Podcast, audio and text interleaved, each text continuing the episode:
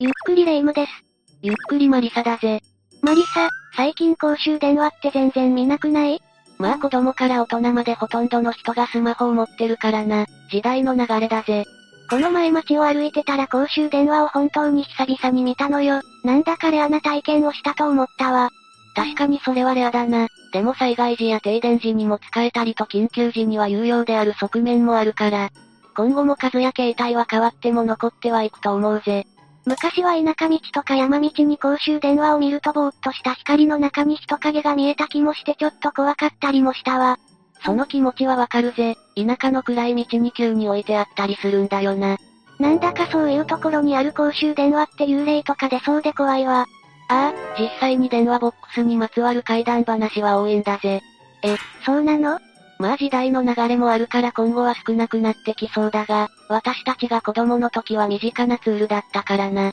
ということで今日はちょっと懐かしい電話ボックスにまつわる心霊話を5つ紹介してやるぜ。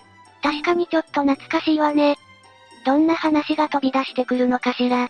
最初の第5位は、東京都葛飾区の水元公園だ。水元公園って行ったことあるわよ。広くて自然がいっぱいで家族連れも多くて雰囲気良かったわ。あそこにそんな恐ろしい場所があるなんて信じられないけど。水元公園はメタセコイアの森などが有名で、とても居心地がいい公園だよな。しかし実は葛飾区でも屈指の心霊スポットで、とある有名な都市伝説の発祥の場所でもあるんだぜ。え、そうなの？水元公園は敷地が非常に広大な公園なんだが、1台だけ電話ボックスが存在する。ロケーションからして少し奇妙で、何もない場所にポツンと1個あるのは少し不気味なんだぜ。そこの電話ボックスは呪いの電話ボックスと言われて、女の霊や親子の霊が現れると言われているんだ。前行った時はそんな電話ボックスは見つけられなかったわね。実は近くの公衆トイレでは自ら命を絶ってしまった人がいたという話もあるんだ。その他にもちょっと曰く付きの場所なんだぜ。有名な話では、電話ボックスである時男の子が親に連絡するために電話をかけていたんだが、電話ボックスから出た時に周りにいたおばさんがよっとした顔をしていたというんだ。男の子が不思議に思ってそのおばさんに尋ねてみたら、その男の子の後ろから、顔のあたりが真っ黒で背の高いような雰囲気の女がぴったりついてきたというんだぜ。想像するととても怖いわ。そもそも電話ボックスからついてくるっておかしいわよねああ、そのおばさんはもしかしたらお母さんかもしれないと思って男の子に声をかけなかったらしいんだが、男の子のお母さんはその時別のところにいたわけだからな。しかも何より不気味なのはその女はぴったりついてきていたはずなのに、おばさんに男の子が声をかける直前に、スーッと消えてしまったって言うんだ。完全にこの世のものではないわね。時刻は夕方で薄暗かったらしいから最初に間違いかと思ったらしいんだがな。よく考えたら周囲には遮蔽物もないわけだし、スーッと消えていくなんて人間には不可能だぜ。どうしよう。以前行った時は楽しかったのに怖くなってきたわ。水元公園はさっき言ったように色々と曰く付きの場所だ。かの有名な首なしライダーの都市伝説も、この地でピアノ線で首を切られて亡くなった暴走族の話が元なんだぜ。え、あの首なしライダーもここが発祥なの？昼間に家族や友達とまったり遊んでるだけなら良いだろうが、夜に一人でうろつくのは少し危ないかもしれないぜ。ということでこの水元公園の電話ボックスが第5位だぜ。第4位は、香川県高松市の成合自販機前公衆ボックスを紹介するぜ。香川県高松市。香川と言ったらさぬきうどんよね。本当に手軽で美味しいわ。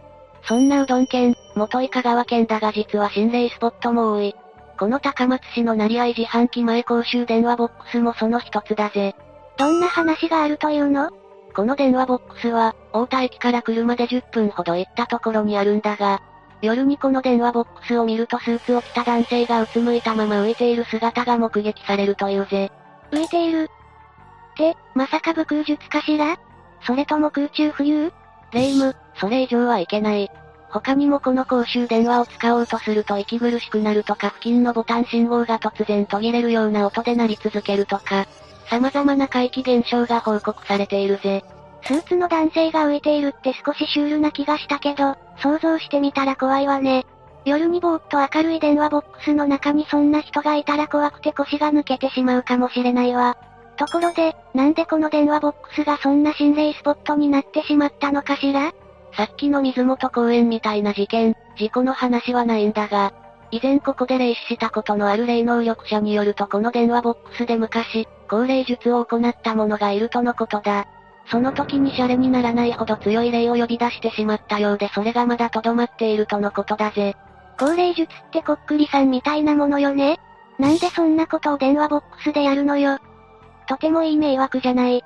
あの手のものは迂闊に素人がやると本当に危険だからな。呼び出した本人は普通の生活ができなくなるほどの霊障に悩まされたと言われているぜ。そんなわけで、さっき紹介したスーツ姿の男性も人間の霊でない可能性があるんだ。こっくりさんも付近の強力な動物霊を呼び出すものだからな。でも人間のような姿をしているのよね姿が変幻自在ってことかしら？まさにその通りだ。時と場合によってはもっと悪魔のような魔物のような姿に見えることもあるらしい。とにかくそんなわけでこの電話ボックスには恐ろしい霊が住み着いてしまっている可能性があるから、深夜、心の弱い人や霊感の強い人は絶対に近づいてはいけないぜ。昼間も、できるだけ早く通り過ぎた方がいいわね。あと現代なら大丈夫だとは思うけど、ここの公衆電話は使わない方がいいわね。今日紹介する電話ボックスはどれも使用をお勧めできないものばかりだけどな。では第3位の紹介に行こう。第3位は、北海道愛宕の電話ボックスだぜ。四国の次は北海道。西から北まで、津々浦々ね。郊外の方が電話ボックスも多いからな。必然的に東京以外のランクインが増えるぜ。さてこの愛宕の電話ボックスは、国道242号沿いの寂しい道路脇にあるんだが、ここもまた、怪奇現象のオンパレードなんだぜ。よくあるのは、ここの電話ボックスには女の子の幽霊が現れて、その姿を見た直後にはこの公衆電話に電話がかかってくるって話だ。え、公衆電話に電話がかかってくるの？その時点で怪奇現象じゃない。絶対に取りたくないわよ。いや、だがこの電話機を取らないと呪われてしまうという話だぜ。一方、電話を取ると、ボソ、ボソ、という何か女の子がつぶやくような声がするんだぜ。この電話の最中に何か言葉を発すると世にも恐ろしい叫び声を聞いて、呪われるという話だ。言っても帰っても呪われてばかりね。ってことは、その電話を声を発さずに聞き続けるしかないのかしら。まあそうだな。ただいつ終わるか分かったものではないがな。無理ゲーすぎだわ。この付近は民家がポツポツとあるにはあるが人通りは非常に少ないし夜なんか非常に暗くなる。そんな環境もあってか、自ら命を絶ってしまう人や行方不明になってしまう人も多い。そういう例が住み着いているからこそのさっきの怪奇現象。なのかもしれないが、そもそもよそ者が夜に一人で行くような場所ではないぜ。そうね。まあ言ってはなんだけど、特に用があるようなこともあまりないだろうし、この電話ボックスの前を通り過ぎることがあってもできるだけ見ないように通り過ぎるようにした方がいいわね。余談だが、心霊スポットを通るときには霊に自分が興味を持っている、気づいていると悟らせないことが大事だ。具体的には、できるだけ一点を見つめたりは避けた方がいいな。電話ボックスで言うなら、1、使う、2、中に入る、3、電話ボックスをじーっと見るなどを行わなければ安心だぜ。緊急時以外に公衆電話を使うことはなさそうだしよかったわ。科学の発達に感謝。というわけでなかなかない機会だとは思うが、もしあたごのこの電話ボックスで怪奇現象に遭遇したら、電話は必ず取って、音がしなくなるまで受話器で女の子の声を聞くのがベターだ。さもないと恐ろしい呪いを引き受けることになっちまうぜ。いよいよ第2位の発表だ。第2位は、千葉県の第2卸売市場の電話ボックスを紹介するぜ。卸売市場なんだか美味しそうね。まさにその通り、千葉県の有名な漁業地、銚子市の漁協第二卸売市場のことだぜ。銚子ああ、今すぐ新鮮なカツオが食べたいわ。ああ、私もぜひ食べたいぜ。だが今回はグルメ動画ではなく心霊現象紹介動画だ。この公衆ボックスでは今までとは少し異なり、首のない霊や生首だけの霊などが目撃されているんだ。首だけって、霊というだけでも怖いのにそんなの見たらもう寝れないわよ。この銚子市漁協第二卸売市場は巻き網漁船の陸揚げが主に行われている。漁ってのはいつの時代でも事故と隣り合わせだ。ここで目撃されている例がどんな事故や事件の犠牲者なのかわからないが、場所柄ってのもあると思うぜ。道路に面しているようね。もしかしたら市場に面している道路で起きた事故の犠牲者なのかも。何らかの悲惨な事故に巻き込まれた人の例であることは間違いないぜ。というのもこの電話ボックスのすぐ隣には、小さい地蔵が置いてあるんだ。間違いなくこの付近で起きた何かの事件の犠牲者を弔うためのお地蔵さんだぜ。事故の犠牲者を弔うために祀られているのね。でも電話ボックスのすぐ近くって、電話をかける人からすると少し怖いわね。まあ物々しい雰囲気はあるよな。そしてその地蔵だが、首元に何か亀裂のようなものがあるんだ。さっき紹介した霊も首なしの幽霊や首だけの幽霊など、首にまつわることが多い。何か妙な合致を感じるわね。もしかしたら事故で首が吹っ飛んでしまった。とか断定はできないが、可能性は高いよな。何にせよどうか成仏していただくよう、ご冥福をお祈りするしかないぜ。そうね。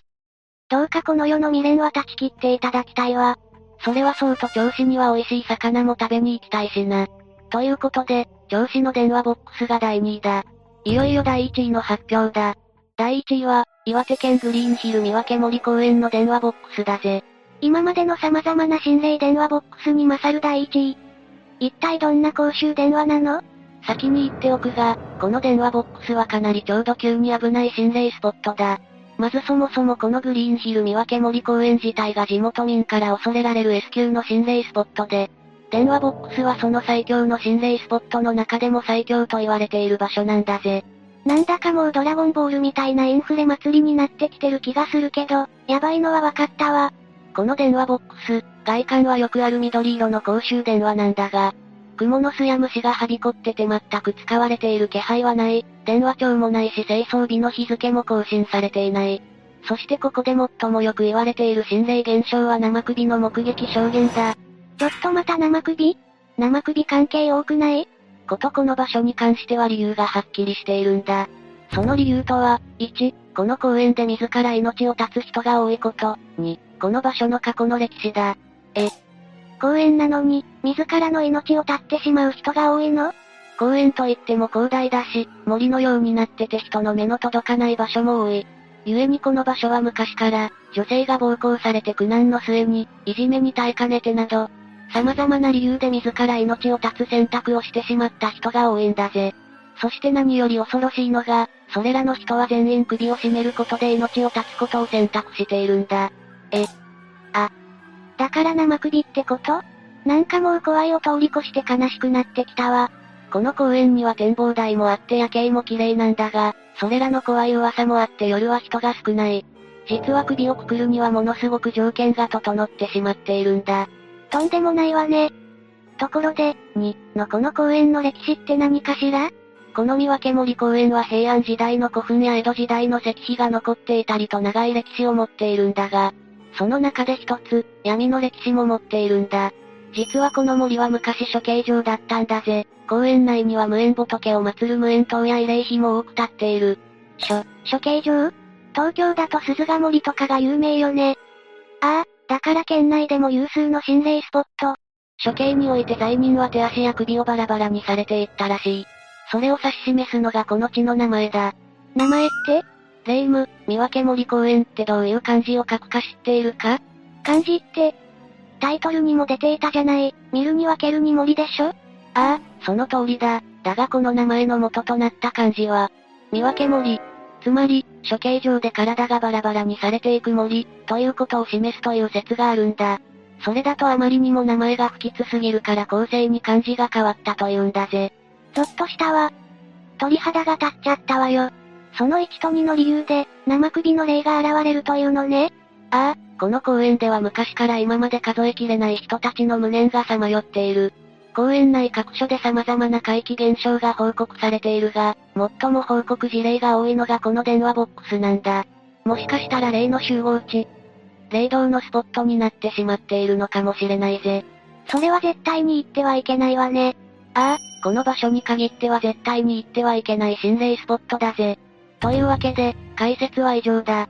公衆電話なんてもう使わないしほぼ見ないし。って思っていたけど、恐ろしい公衆電話はまだこんなにあったのね。最初にも言ったが公衆電話は緊急時には非常に役立つツールになる。未来永劫全滅することはないはずだぜ。それに、今日紹介したように霊が住み着いている公衆電話もあるし、迂闊に取り壊すのは危ない結果を招く可能性もあるぜ。そういうところはちゃんと供養してあげる必要があるわね。ああ、何事も丁寧に敬意を持って行うのが大事だよな。それでは今日はこの辺にしておくぜ。次回の動画も楽しみにしていてね。ご視聴ありがとうございました。